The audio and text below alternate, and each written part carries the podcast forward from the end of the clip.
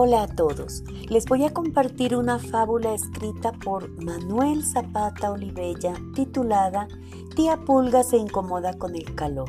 Lo voy a hacer a través de este texto multimodal como es el podcast.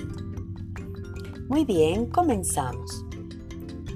A los pocos minutos de haber entrado al Coliseo, tía Pulga protestaba. Aquí hace mucho calor. Debieron hacer la reunión en Bogotá. Conejo le pidió excusas. Tamalameque tiene sus molestias, tía Pulga, pero para todo hay un remedio. La dejaremos entrar a los palcos de animales de tierra fría. Allí, junto a tía Foca y a tía Morsa, ¿no le parece buena compañía?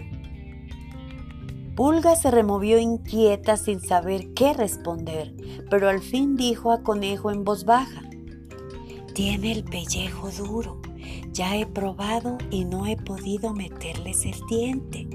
Me moriría de hambre sin poderles sacar una gota de sangre. Conejo le aconsejó, pero allí también está oso polar que tiene la piel blanda.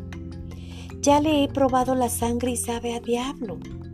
Entonces dijo Conejo, allí tienes al hombre, también en un palco con aire acondicionado. A Pulga le pareció bien aquella sugerencia y dando grandes saltos de gradería en gradería, se metió en el palco del hombre, pues de todas las sangres era la de éste la que más le gustaba. A muchos gustos, pocas satisfacciones.